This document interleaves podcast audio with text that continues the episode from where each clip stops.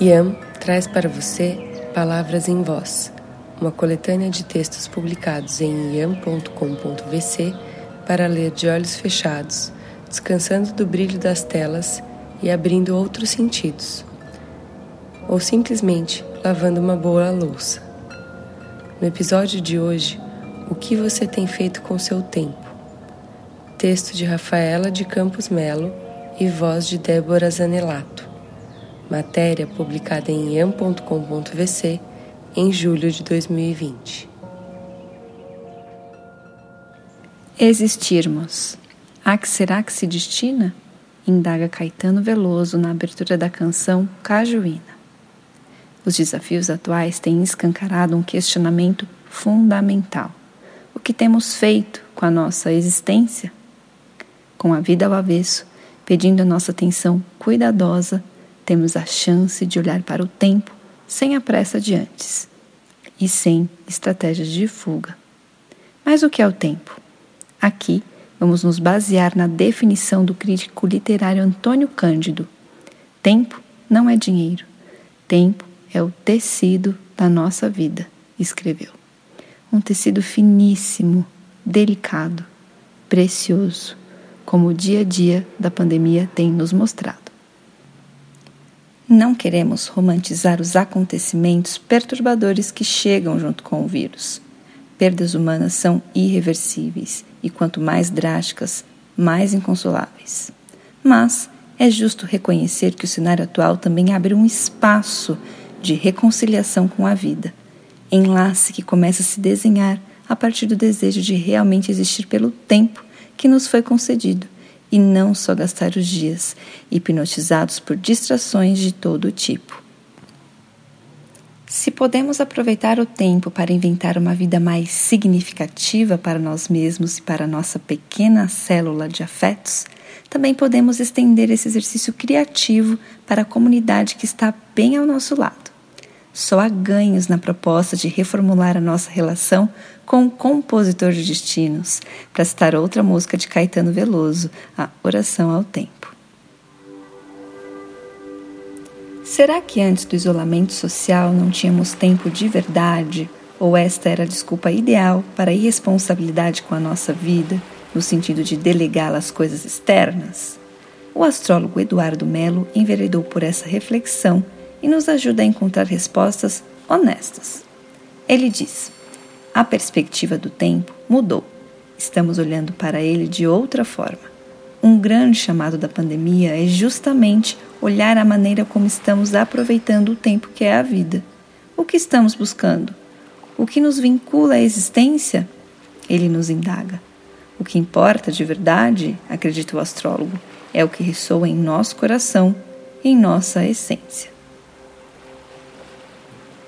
Não parece lógico que as coisas que amplificam o sentido de estarmos aqui deveriam ser as mais privilegiadas em nossas agendas?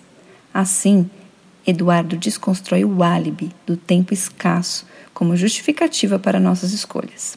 Ele diz: as pessoas estão percebendo que a questão não era a falta de tempo, e sim o direcionamento que dávamos a ele. Tempo também nos evoca a sair da dualidade que temos com ele. Como bem escreveu Jorge Luiz Borges, o tempo é a substância de que sou feito. O tempo é um rio que me arrebata, mas eu sou o rio. É um tigre que me despedaça, mas eu sou o tigre. É um fogo que me consome, mas eu sou o fogo. A vida está aqui, no tempo presente, e não em outro lugar não dá para adiá-la. Quando a pandemia acabar, eu vou. Não desperdice seu tempo completando essa frase, aconselha Eduardo. Na visão dele, seria um triste equívoco passar por tudo isso projetando o ideal de que as coisas ficarão boas lá na frente. O astrólogo diz: nesse vício de projetar, a gente perde a oportunidade de se aprofundar nas experiências, de se apropriar desse tempo tão valioso acolhendo a vida com o que a gente tem agora e encontrando coisas preciosas dentro de nós. O caminho está mesmo pedregoso. É legítimo reclamar, sim, mas em seguida tomamos um pouco de ar e procuramos uma fresta de luz na aceitação. A crise planetária nos desestabiliza, mas é o que temos por enquanto como catalisador do nosso aprendizado, individualmente e como humanidade. Eduardo nos aponta o seguinte: renegar as passagens mais difíceis nos tira da vida. A vida é muito além do que a gente gostaria que ela fosse. Ela segue sendo. O nosso desafio é atravessar esses períodos com amor e presença, lembrando que também há vida no deserto. Outro estudioso do mundo interno vem dilatar a nossa percepção sobre o tempo e a existência. O psicólogo clínico Tiago Domingues reforça algo solapado pelo frenesi da vida moderna. Ele diz assim: o tempo da alma é o tempo da lentidão, da espera, da paciência. E nunca foi tão necessário parar, silenciar os ruídos de fora para ouvir a sabedoria que vem de dentro. Aliás, o tempo em casa, longe da agenda social e do consumo, foi um convite para recuperarmos essa dimensão perdida da existência. Quando o tempo é regido pela alma, podemos nos despir dos excessos, das cobranças, das ilusões, das idealizações e assim chegarmos ao essencial. Tiago reflete o seguinte: veja esse momento como um período de retirada de camadas que impedem as pessoas de escutarem a intuição e a sua voz interna. É essa voz tênue, ele explica, que nos conduz pelo reexame da própria jornada, que nos ajuda a exercitar a entrega, que aguça a percepção de que podemos construir a nossa realidade a partir de um senso interno de segurança e confiança na vida. Tiago compara: depois do inverno, sempre vem a primavera. E se é assim com a natureza, isso também acontece com a gente. A ansiedade é a falência da confiança. O psicólogo gosta de recorrer às estações do ano para auxiliar seus pacientes a lidarem com questões que fogem ao controle. Bem, atropelar o tempo é mesmo um plano em vão. Enquanto a ampulheta cumpre o seu papel de escorrer, nós podemos fazer melhor, nos harmonizar com ela, reaprendendo a confiar na nossa capacidade de existir com toda a nossa verdade.